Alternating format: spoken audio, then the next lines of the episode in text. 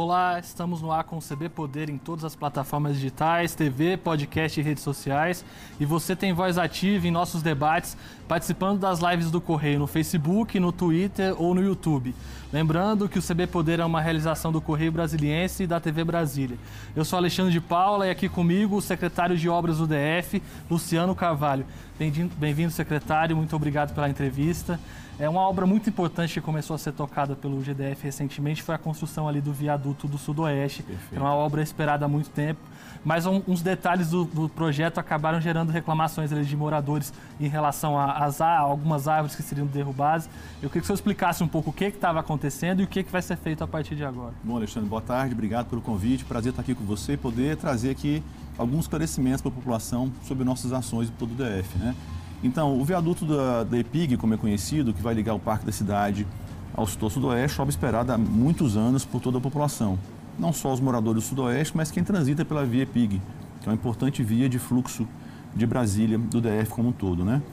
Esse viaduto, ele vai ser feito ali na interseção, então, dessa, desse ponto de interseção, e a ideia nossa é que a construção dele traga ali um fluxo contínuo para a via EPIG, né? Eliminar semáforos, cruzamentos, retornos, enfim, é uma solução viária é, que realmente vai trazer esse conforto para, todos os usuários da via.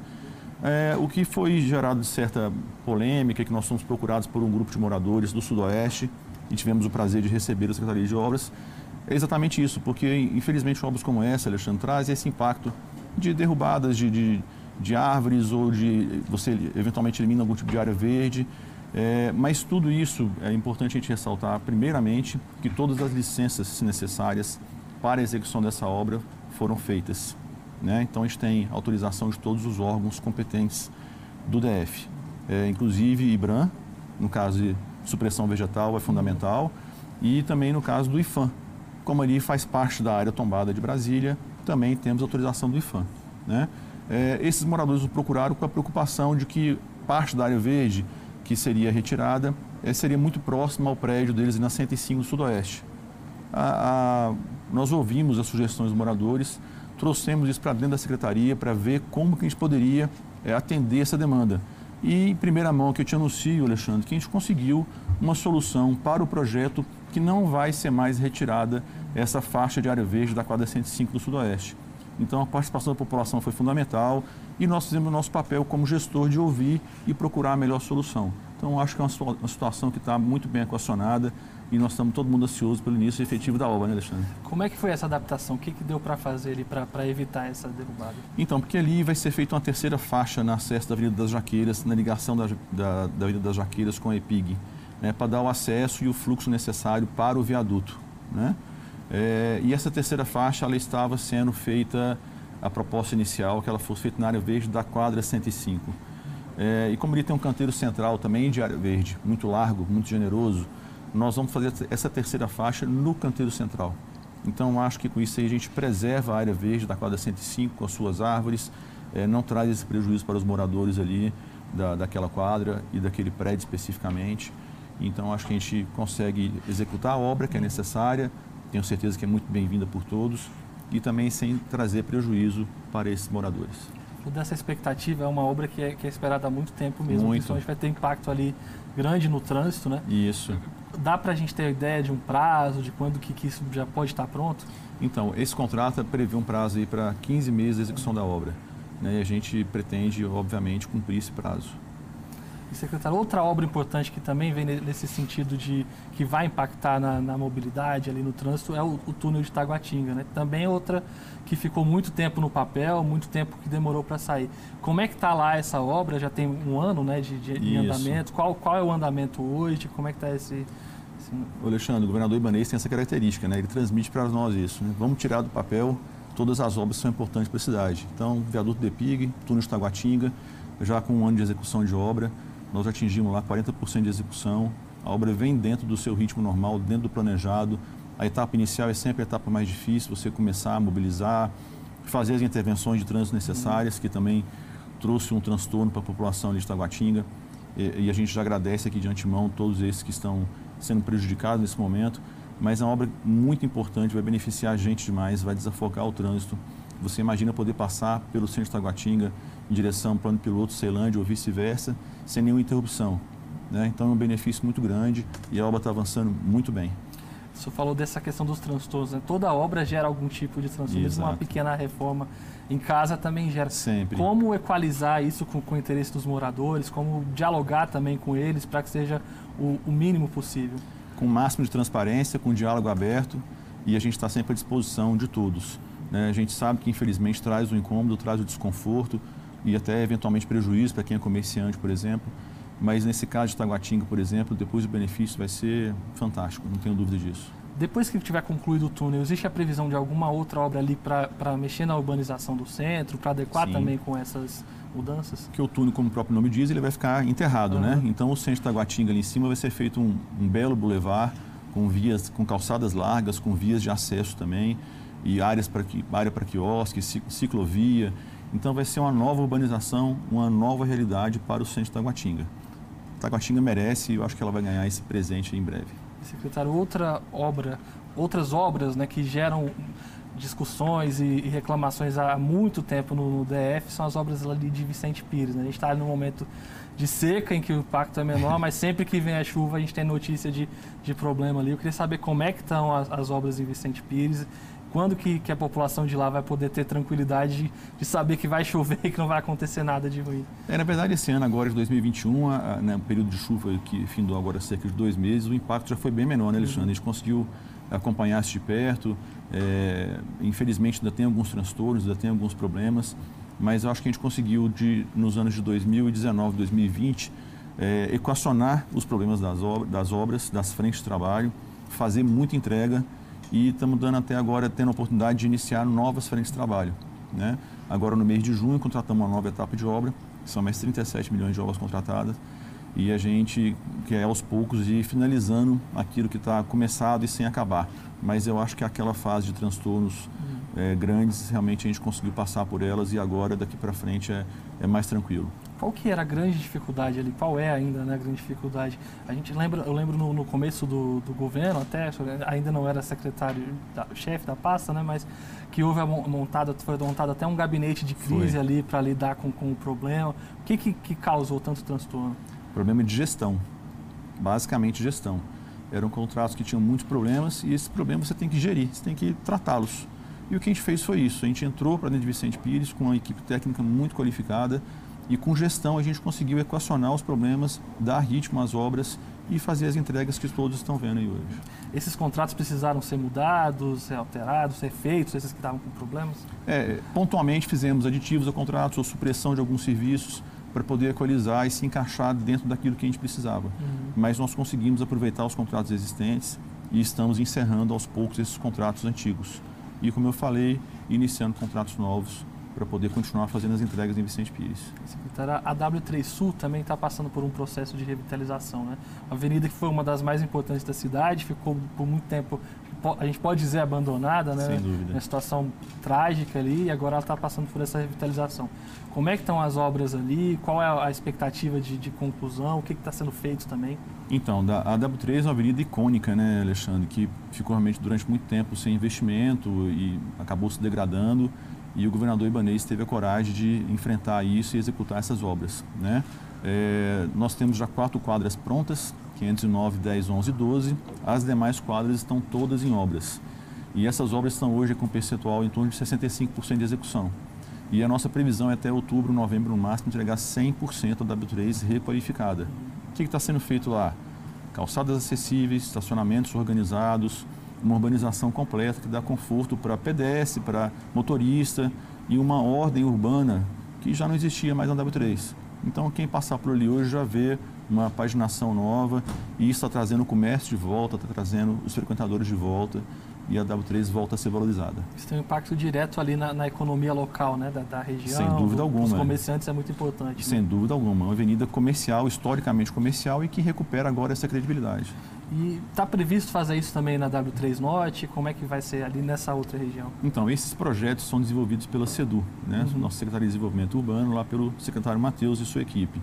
É, a W3 Sul já tinha algo mais avançado, então a equipe do, da SEDU avançou com esses projetos, mas existe já uma, uma prévia do que vai acontecer com a W3 Norte. Não tem ainda uma data, uma previsão correta, mas é sim uma, uma um foco nosso também avançar para a W3 Norte na sequência. Outras áreas estão passando por revitalização, o setor comercial sul, né, setor de, de rádio e televisão também. É, foram mais ou menos aos moldes do que aconteceu na, na, na W3? O que, que já foi mudado ali? Como é que é o andamento que está? É um, é um processo de requalificação urbana, né? Então a W3 Sul está passando por esse processo, está avançado. O setor de rádio TV Sul, na verdade, eu, costumo dizer o seguinte, que ele nunca teve uma urbanização adequada, desde a inauguração de Brasília. É a primeira vez que ele recebe uma urbanização completa. Né? Então você via, você ia ali no setor de rádio TV Sul, aquela confusão, aquela bagunça, você não sabe onde estaciona, em cima de calçado, é, terreno com, com, terra batida. E hoje não. Hoje você tem lá estacionamentos organizados, calçadas com acessibilidade também, a preocupação grande nossa é isso, tornar todos os setores é, acessíveis é, praças muito bonitas, muito bem urbanizadas. O setor de rádio TV Sul está ficando um espetáculo. O setor comercial sul é um projeto mais amplo. Né? Nós começamos com a Praça do Povo, conhecida Praça do Povo, que é na quadra 3, mas existem outros projetos em andamento. O complemento da quadra 3, a quadra 4, a quadra 5, são projetos que estão em desenvolvimento, em parceria Secretaria de Obras e a Secretaria de Desenvolvimento Urbano. E em breve a gente deve ter mais novidades para o setor comercial sul o governador tem batido muito na tecla de que as obras são prioridade. E a gente já está aí na reta final do, do governo, né? já falta menos do que, do que já passou. É, vai dar tempo de fazer tudo o que é necessário? Vai ficar faltando muita coisa? Como é que você avalia esse, esse momento final? Alexandre, não gosto de pensar muito em prazo, não. O trabalho nosso é diário, é árduo. A, a, o que a gente faz no dia a dia lá é administrar os problemas, os entraves, fazer com que as coisas andem da melhor maneira possível. Nós temos realmente alguns compromissos é, nossos internos e com o próprio governador, mas a gente também sabe que algumas frentes de trabalho vão avançar além do, do mandato atual do governador Ibanês. Mas isso não nos incomoda. Como eu falei, nós estamos trabalhando no dia a dia com muita dedicação, a equipe nossa muito qualificada e estamos pensando em fazer as entregas o mais rápido possível.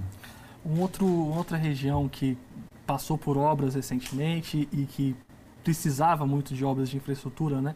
Ali no Sol Nascente, que é uma região carente, com a população é, muito em situação de vulnerabilidade. É, como é que tá, estão as obras lá? O que foi feito né, nesse governo para melhorar a infraestrutura no Sol Nascente? Então, Sol Nascente nós encontramos lá três contratos, né? São três trechos, então cada trecho tinha o seu contrato, né? O trecho 1 teve uma execução completa do que estava previsto, executou 100% do contrato. O trecho 2 e o 3 não. É, os contratos foram rescindidos por questões diversas. É uma questão determinante para essa rescisão é que quando foi projetado é, sol nascente e de quando foi ser feita a execução das obras, a ocupação da cidade mudou demais. Isso tornou inviável boa parte do que estava projetado. Então, o que, que nós fizemos? Trecho 2, nós adequamos todos os projetos, essa obra já foi licitada, contratada, já está em execução e está avançando muito bem trecho 2. Trecho 1 um e trecho 3, nós fizemos a contratação dos projetos para, no trecho 1, um, fazer o complemento do trecho que não havia sido contratado inicialmente. Vai ser contratado agora em breve. E o trecho 3, na verdade, é o trecho mais prejudicado até aqui. Né? Naquele primeiro contrato, ele tem uma execução muito baixa, cerca de 30%, 35% do contrato foi executado. E agora esse projeto ele é muito amplo e a gente tem a expectativa de agora, nesse mês de agosto ainda, lançar a licitação para contratação de obras do trecho 1 para o trecho 3. Secretário, você citou essa questão da, da mudança na ocupação da, da, cidade. Isso é algo que acontece o tempo inteiro, né? A cidade é, é muito viva, muito dinâmica. Como lidar com, com esse tipo de coisa na, na gestão das obras, né? Quando tem os projetos prontos ali, como resolver esses problemas? A gente tem procurado fazer uma, uma vigilância mais contínua nisso aí, né? E nesse, nesse caso é importante ali, a participação dos administradores regionais que estão lá na ponta, no dia a dia da cidade, para que a gente tenta coibir esse tipo de situação, para que a gente possa avançar com as nossas obras e com as nossas frentes de trabalho. Então, acho que a gente tem tido um sucesso com relação a isso aí. Hoje em dia, está tá bem mais controlada essa situação e a gente está conseguindo realmente avançar com as nossas, nossas obras, nossos serviços. A questão dos recursos também é importante, né? É uma questão que, que, sempre, no momento de crise como esse que a gente está tá, tá passando, isso volta à tona. Assim. Há recurso suficiente para fazer tudo o que precisa? Como buscar também recursos fora do, do, dos cofres do GDF, né? buscar emendas, buscar o governo federal? Como é que está sendo feito? Olha, com boa vontade, com boa gestão, você consegue fazer tudo, achando não falta dinheiro. E a gente está demonstrando isso, porque no momento de crise, no momento difícil que nós estamos atravessando de pandemia, é, o secretário André Clemente, à frente da, da pasta de economia, fazendo uma excelente gestão. É, não tem faltado recurso para nossas obras. Nossas principais obras já têm fonte de recurso externo, financiamentos, uhum. e, mas eram financiamentos que tinham uma execução muito baixa. Então, eu te digo que os recursos existem, né? E nós, nós estamos conseguindo utilizar todos esses recursos, além que são de fonte externa, uhum. além da boa gestão do secretário André Clemente, quando é necessário, ele também nos ajuda muito. Temos também alguns convênios com a TerraCap, é, para execução de obras, como a W3, por exemplo, são recursos da TerraCap, que também nos financia em algumas frentes de trabalho. E agora é, nós vamos conseguir voltar a buscar recursos é, externos para novos financiamentos e novas obras que em breve serão anunciadas. Secretário, para além dessa questão do, dos recursos, como é que a, que a pandemia impactou no andamento dessas obras? Né? Quais foram as principais dificuldades ali para adequar esse, a esse momento novo né, que ninguém esperava? Então, logo que a pandemia chegou, foi, se tornou uma realidade aqui para a gente, é, além das decisões é, sanitárias e com, relação à saúde que o governador Ibanez adotou, é, das primeiras coisas que ele nos pediu para a nossa equipe de obras é que a gente avançasse o mais rápido possível com as nossas frentes de trabalho. As obras que estavam em execução, aquilo que estava em licitação, ou os projetos que ainda estavam em elaboração, que a gente avançasse o quanto antes e desse sequência com, a todo vapor com essas frentes. E foi isso que a gente procurou fazer. Né? Qual que já era o pensamento naquela época? A gente sabia que a pandemia traria problemas sociais. Então, geração de emprego, né? geração de impostos, para que a economia se mantivesse aquecida e a gente pudesse passar da melhor maneira possível por esse momento. No dia a dia houve impacto ali no, no trabalho da, da, obra mesmo? As empresas tiveram que se adaptar é, para proteger também esses trabalhadores que estavam ali? Sim, medidas de segurança, medidas sanitárias foram adotadas, né? É, o nosso sindicato aqui é muito presente, ativo nesse ponto e a gente é, não teve tantos casos assim na construção civil e conseguimos manter a atividade no ritmo normal. É, e no mais foi manter o ritmo, manter o foco e fazer as entregas que estavam já encaminhadas. A gente citou algumas das principais obras, eu queria que senhor destacasse também algumas outras e o que, que também pode vir por aí para quem está assistindo a gente. Então, a gente está fazendo uma obra importante ali no na setor policial militar, né? são dois viadutos que vão fazer a interligação da, da via setor policial militar com o terminal Asa Sul. É, são viadutos exclusivos para ônibus, transporte coletivo. E junto com esses dois viadutos, nós licitamos e está na fase final de análise, propostas e em breve poderemos contratar. Vai ter um corredor de ônibus no setor policial militar. É uma obra é muito impactante, muito importante que vai tirar o fluxo de ônibus da via existente hoje e passar a ser num corredor exclusivo para ônibus, interligando com esses viadutos que estão em execução e ao terminal Asa Sul. Essa obra faz parte, o Alexandre, do corredor Eixo Oeste. O corredor Eixo Oeste vem lá da Ceilândia, Sol Nascente, e chega aqui no Eixo Monumental. É um corredor exclusivo para ônibus e interliga com o terminal Asa Sul através do setor policial militar. E passa lá pela Hélio Prates, que é outra obra importante nossa hoje em dia, que também é uma requalificação nos moldes da W3 e trazendo também a Ilho Prates, que é uma avenida comercial importantíssima de Ceilândia e Taguatinga, para uma realidade nova, uma urbanização nova com acessibilidade, estacionamentos, uma via é, preferencial de ônibus com, com pavimento em concreto armado.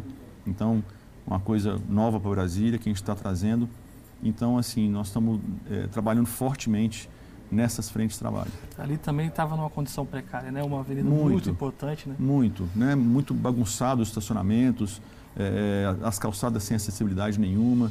Estava degradado, assim como a W3 estava a Hélio Prates. E nós estamos nesse plano agora também de tornar a Hélio Prates uma avenida também é, de ponta. Então, a gente vai fazer um pequeno intervalo, a gente retorna falando um pouco do impacto também dessas obras para a mobilidade. Né? Já okay. já a gente volta. Obrigado. Um minuto e a gente retorna com mais CB Poder, que hoje recebe o secretário de Obras do DF, Luciano Carvalho. Não saia daí, voltamos já já.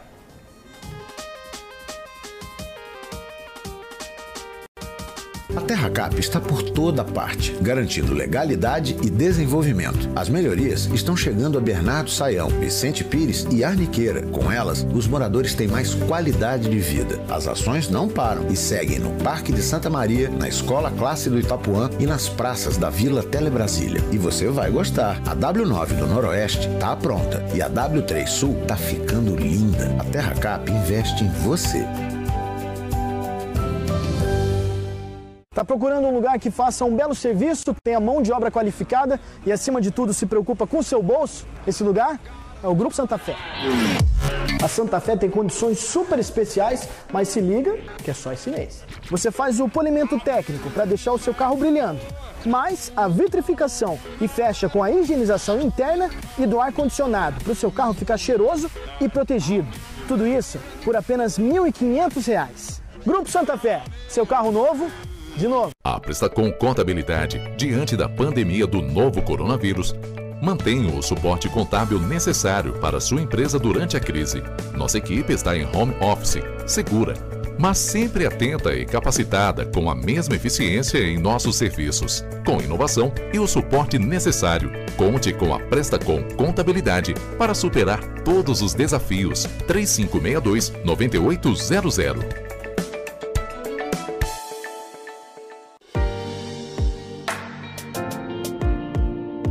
Noroeste está pronto para quem busca novos horizontes. Lindo, contemporâneo e bem localizado, ele foi escolhido para receber o mais novo empreendimento da Paulo Otávio. Com acabamento sofisticado e as mais modernas tecnologias de sustentabilidade, o residencial Nível Gonçalves contará com apartamentos de dois e três quartos e também luxuosas coberturas duplex com muito mais qualidade de vida por metro quadrado. O conceito de morar bem foi atualizado pela Paulo Otávio. O residencial Nível Gonçalves, na 307 Noroeste, terá uma área de lazer completa, além de duas vagas de garagem e um bicicletário para cada unidade. Conforto e exclusividade no mais alto nível. Aproveite as excelentes condições de lançamento para conquistar o imóvel da sua vida. Paulo Otávio, construindo o futuro agora.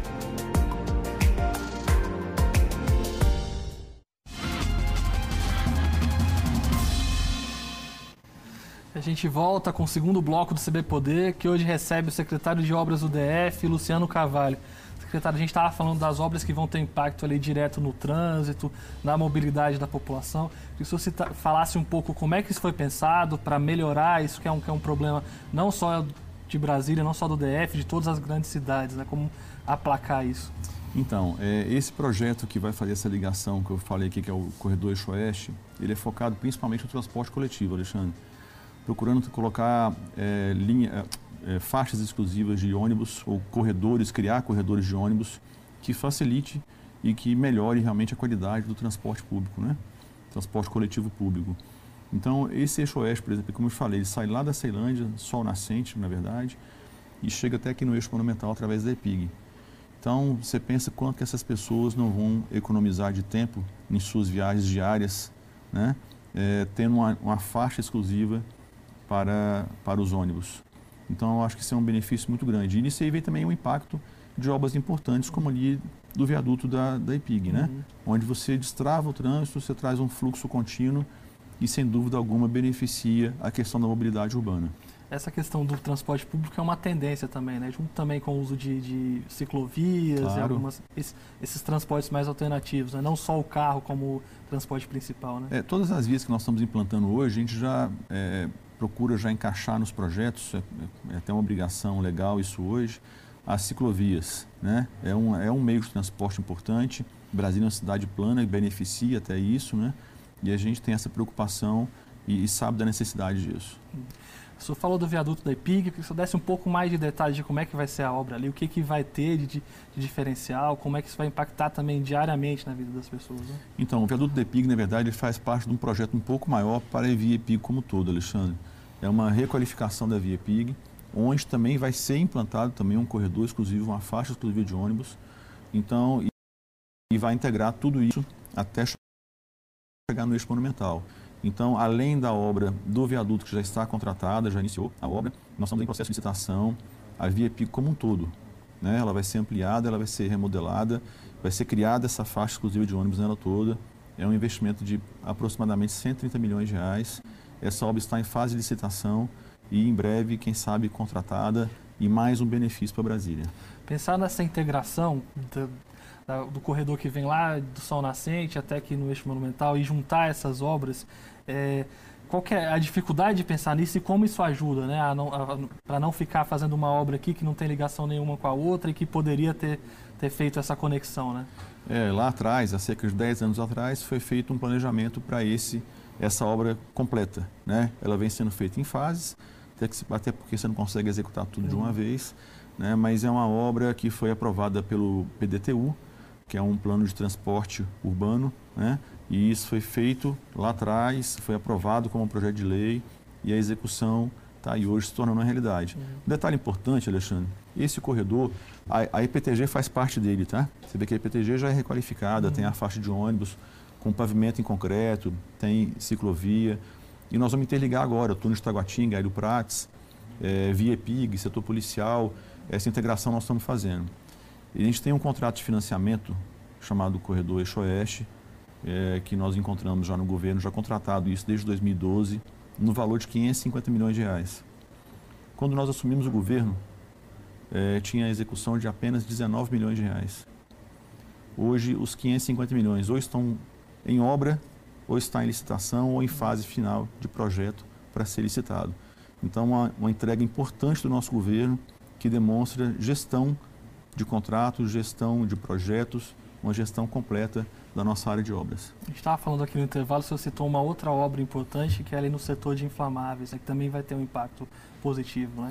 É, ali é uma demanda antiga já, chamada rota de segurança, é, faz a interligação do setor de indústria com a via marginal da EPTG, né?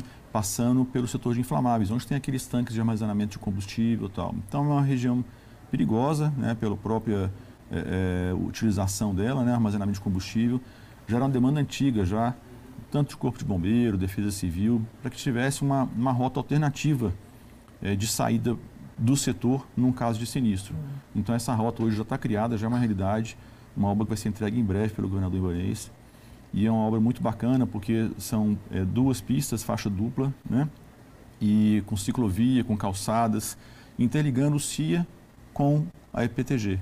Então vai trazer, além da questão da segurança, mais uma uma rota aí para as pessoas, alternativa uhum. na hora do, do trânsito apertado, para as pessoas poderem sim, ter uma, uma, uma, oportunidade de mobilidade. Você falou um pouco no, no, primeiro bloco sobre essa ideia do governador de, de, aquecer a economia com esse investimento em obras, né?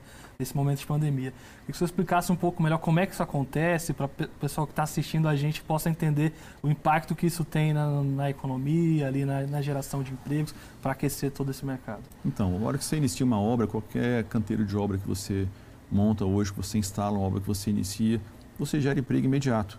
20, 50, 100 empregos são gerados ali imediatamente, né? empregos diretos.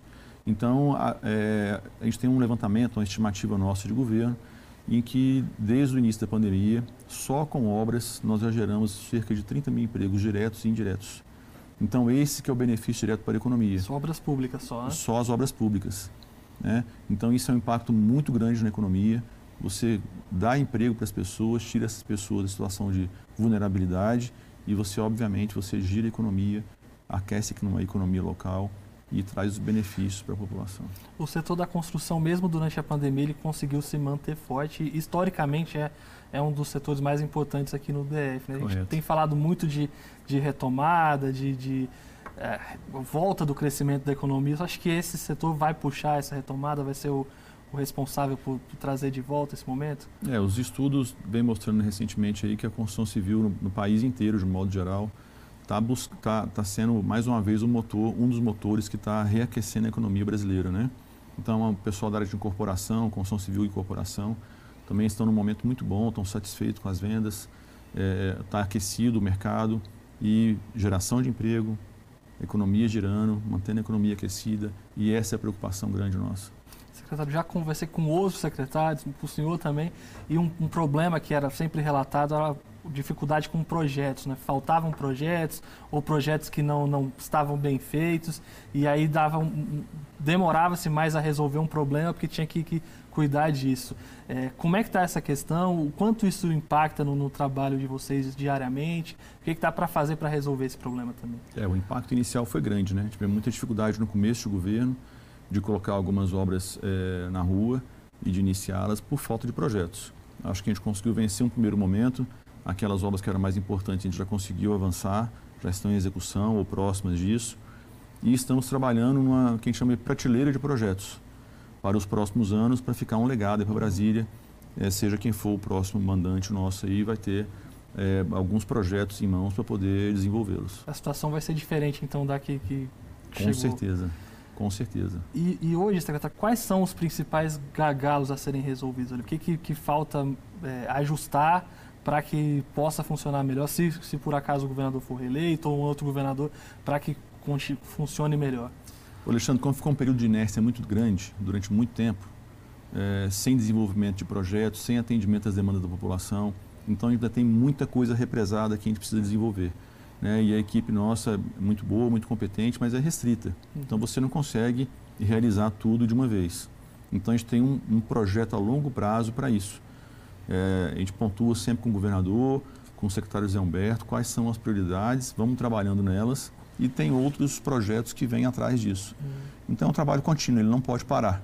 Ele não pode parar. E a gente tem um planejamento já a longo, curto, médio e longo prazo de obras em execução ou obras novas que virão.